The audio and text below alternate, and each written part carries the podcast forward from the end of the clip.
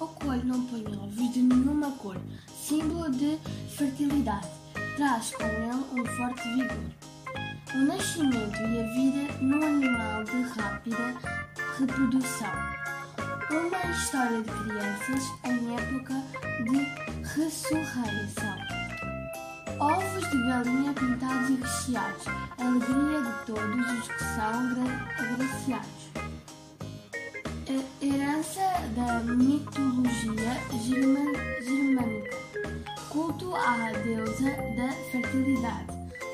Ostara, uma lebre veloz que na Páscoa não para.